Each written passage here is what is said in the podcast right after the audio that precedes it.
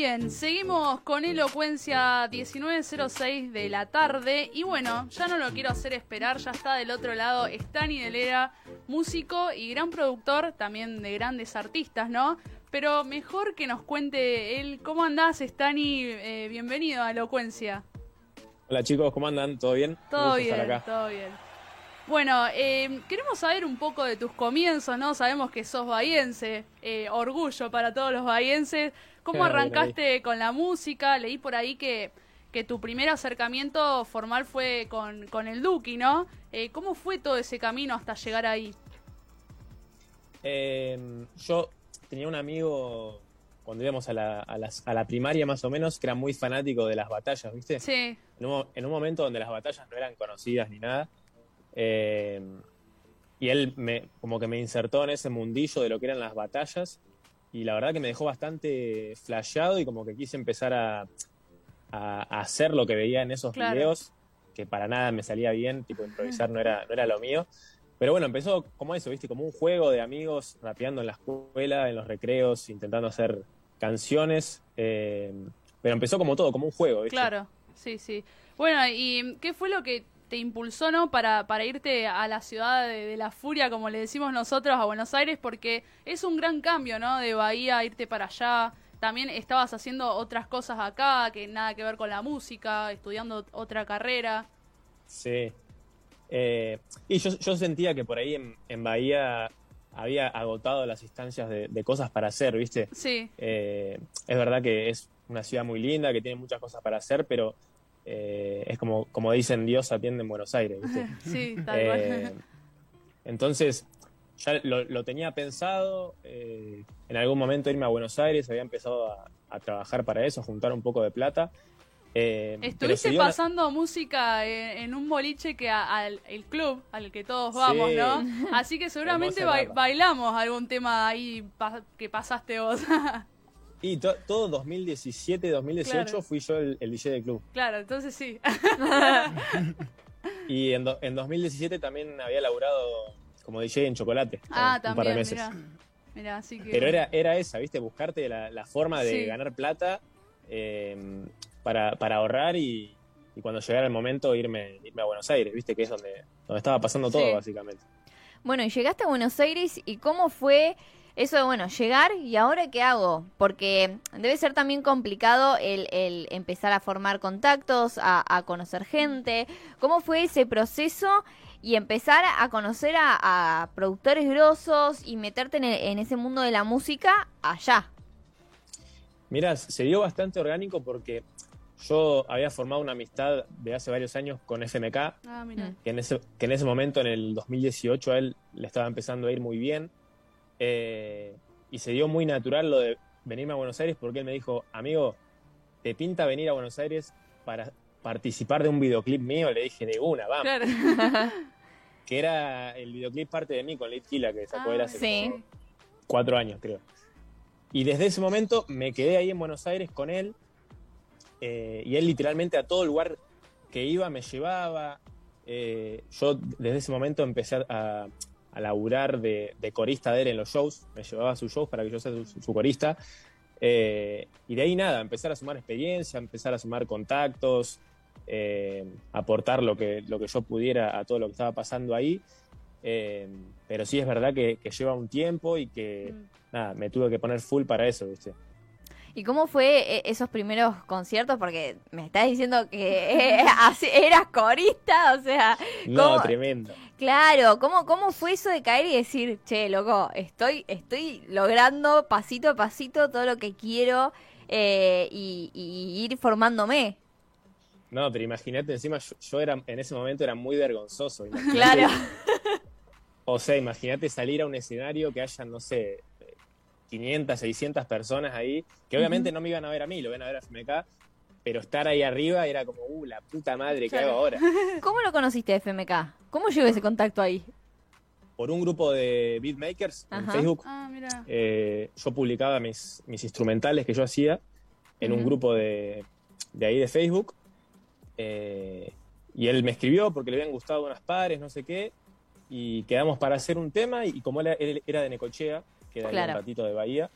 eh, nada, conectamos y empezamos a viajar para, para conocernos. Y él al tiempo, creo que en- al, al año y medio por ahí, explotó con Perdóname. Claro. Y bueno, y después pasó todo lo, que- lo que pasó, ¿viste? Y lo de productor, como decías, viene desde chico. ¿Cómo, cómo surgió eso? ¿Era como un hobby?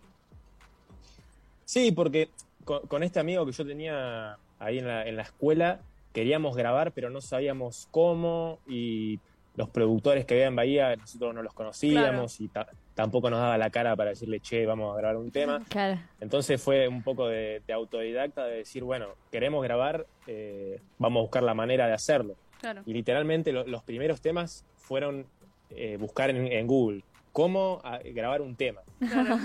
La típica. Y, sí, y te saltaba el tutorial, te decía, bueno, a la, a la voz ponele esto, esto, esto. y Frenando esto. el video, Sí, viste, sí, sí. para seguir los pasos. Sí, sí. Literalmente los primeros temas fueron eso. Eh, pero nada, más, más que nada por la necesidad, eso Claro. de, de no, no tener nadie que nos grabe y, y necesitar hacerlo, y bueno, encontrar la manera de, de llegar a hacerlo.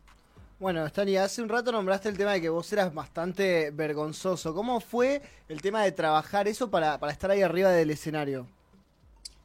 Bueno, esto, esto de, de ser corista de, de Enzo de FMK me ayudó mucho porque siendo corista vos estás en un segundo plano, o sea, no sos eh, el personaje Claro. principal que está arriba del escenario, pero tenés la experiencia de estar ahí arriba. Sí, estás expuesto, digamos.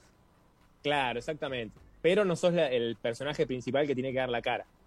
Entonces eso te da como una cierta experiencia. Ponerle que yo haber hecho, no sé, 20 o 30 shows con él, Sí. eh, arriba de distintos escenarios, hasta que me subía a un show propio mío solo. Eh, y eso te da una cierta experiencia para a la hora de, de subirte arriba y de estar solo, eh, saber cómo manejar a la gente, saber qué decir, saber qué no decir, cómo comportarte. Eh, así que es- esa experiencia fue muy, muy importante. Bueno, y uniendo esto que decís, en el 2021 te llamaron para empezar a abrir los shows de Roger King. ¿Cómo fue esa convocatoria? ¿Cómo fue que, que llegaste ahí, que te llamaron? Porque debe ser re loco de, che, Stani, mira, a partir de ahora vas a abrir todos los shows de Roger. Nada, yo a, a Roger lo conozco hace mucho, es más, en, en 2020 vivimos juntos un Ah, año prácticamente. Bien, Eh, ya eran amigos. Sí, sí, somos amigos de hace bastante tiempo. Eh, y nos maneja el mismo equipo de trabajo, tenemos el mismo equipo atrás. Eh, y era algo que se venía hablando. Yo abrí sus dos primeros shows en Buenos Aires, acá en, en Capital, que fueron en el Broadway, en Ah. el Teatro Broadway. Los abrí yo. Eh, y después se, se estaba viendo el hecho de qué hacer con el resto de la gira en Argentina. Y estaba, estaba en duda, ¿viste? Mm, y el mismo día que él tenía que salir, no me acuerdo si era para, para San Juan o para Tucumán, yo estaba durmiendo, me llama él y me dice, amigo, ¿te pinta abrir los shows? Le digo, pero, pero es hoy o no? Me dice, sí, sí, está- estamos por salir acá en el cole. Uy, Tranca.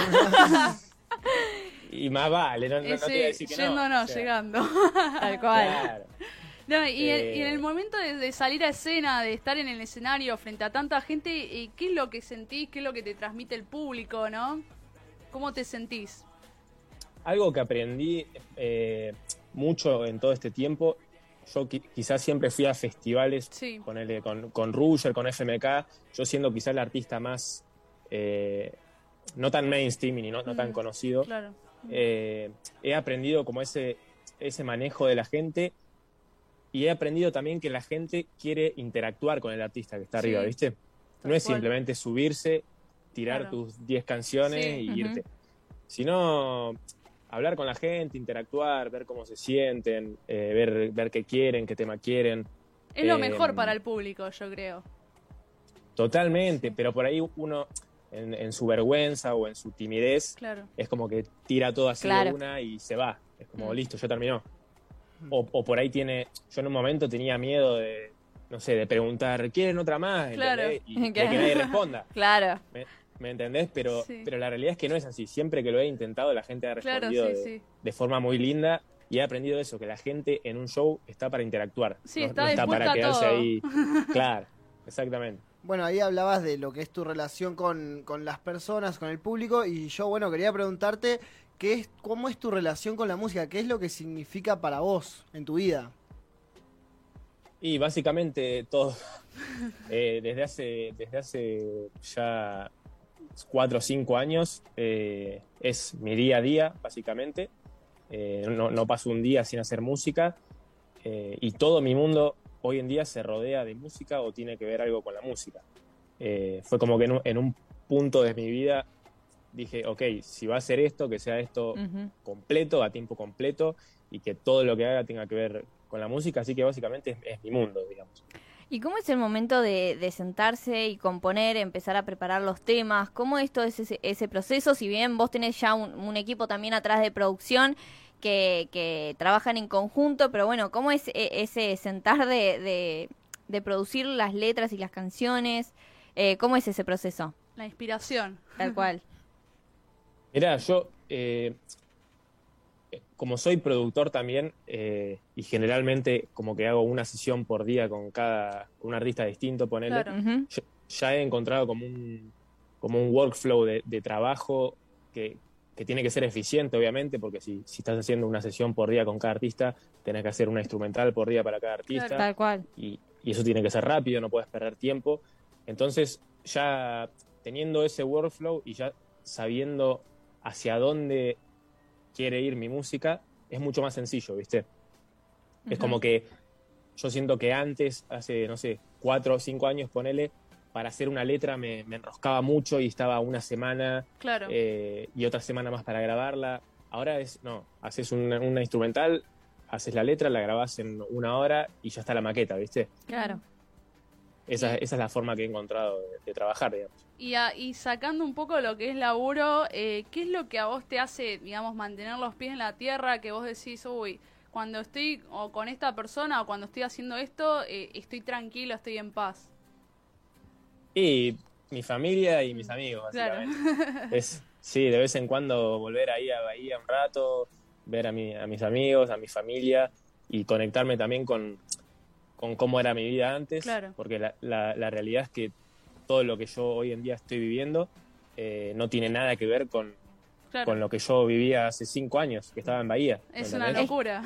Es, que es lo que iba a decir, eh, debe ser una locura también. Eh, porque ahora, bueno, están como muy muy en el auge todos, tanto vos, Ruger, todo ese grupo, digamos, está muy en el auge con, con, giras, con temas, con todo, y me, o sea, me imagino que debe ser también eh, un, golpe fuerte decir, wow, ¿dónde estoy después de tanto, todo lo que hice? Es como que llega un momento de decir, bueno, también quiero estar con mi familia, llegar a, la realidad que era antes, eh, a pesar de todo esto que estoy disfrutando a la vez, ¿no? Sí, yo encima soy una persona como muy, muy sensible, muy emocional y como que no estar con mi familia es como que me pega muy fuerte, Claro.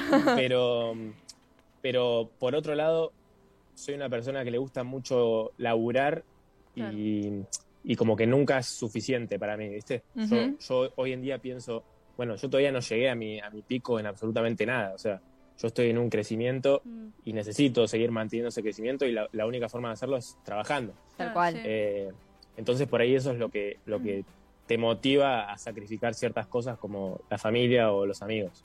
Bueno, María Becerra, Oriana Sabatini, Emilia Mernes son todas personas con las que trabajaste. ¿Cómo te sentiste eh, laburando con ellas? Nada, re bien, re bien. Son, son todas, más allá de excelentes artistas, también excelentes personas.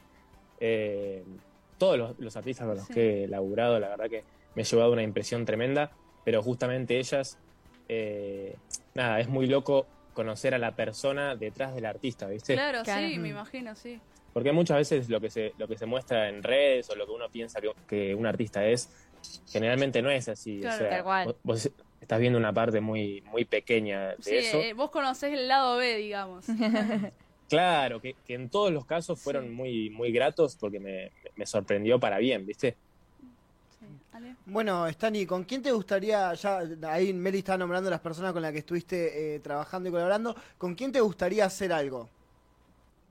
Mira, tengo pendiente, tengo pendiente hacer eh, algo en esta etapa que para mí es nueva eh, con FMK, que si bien tenemos, tenemos muchas cosas hechas, me encantaría hacer algo ahora actualizado y nuevo eh, que represente también lo que, lo que somos los dos hoy en día, ¿viste? Tenemos muchos temas viejos que son de hace muchísimos años eh, que ya hoy en día como que no, no nos gustan mucho. Eh, pero me gustaría, me gustaría hoy en día sacar un tema nuevo y actualizado con él. Bien. Y yo te voy a preguntar, ¿qué se viene ahora en esta etapa? ¿Qué se está preparando? ¿Qué, qué cosas nuevitas hay? Sabemos que firmaste con Warner Music, así que felicitaciones. Bien ahí, muchas gracias. Sí, justamente de, ese, de ese acontecimiento, de esa firma, eh, nada, surgen muchas cosas, muchos proyectos. La idea es que yo, como le estaba metiendo tanto a, mi lado de productor, eh, había como dejado de sacar temas. Creo que mi, último tema fue en, en, noviembre del año pasado, ponele. Eh, entonces la idea ahora es sacar temas más seguidos, sacar un tema por mes. Ah, ya el lunes estamos grabando el video del próximo, el próximo tema. Bien ahí. Eh, que es en colaboración. Así que. Ahí nos deja la duda. La duda, la intriga. Así que nada, le estamos metiendo con toda y con ganas de hacer muchos shows, la verdad. Es, es así. Bueno, Stani, ¿querés contarnos dónde te podemos escuchar para todos los que están del otro lado? ¿Dónde te podemos seguir? ¿Tus redes? Obvio, en todas mis redes me siguen como Stani, en YouTube, en Spotify y en Instagram como Stani.oficial. Bueno, te queremos agradecer por, por este ratito que, nos brindaste y obviamente que cuando estés por Bahía te esperamos acá en el estudio de Vorterix eh, para, para lo que quieras, para cantar, para seguir contando anécdotas. Un mini showcito acá en sí. Vorterix. Así que, bueno, estás más, que, más que invitado estás. Bueno, chicos, muchas gracias por la invitación. La verdad, un gusto. Y nada, espero verlos pronto. Dale, muchas gracias.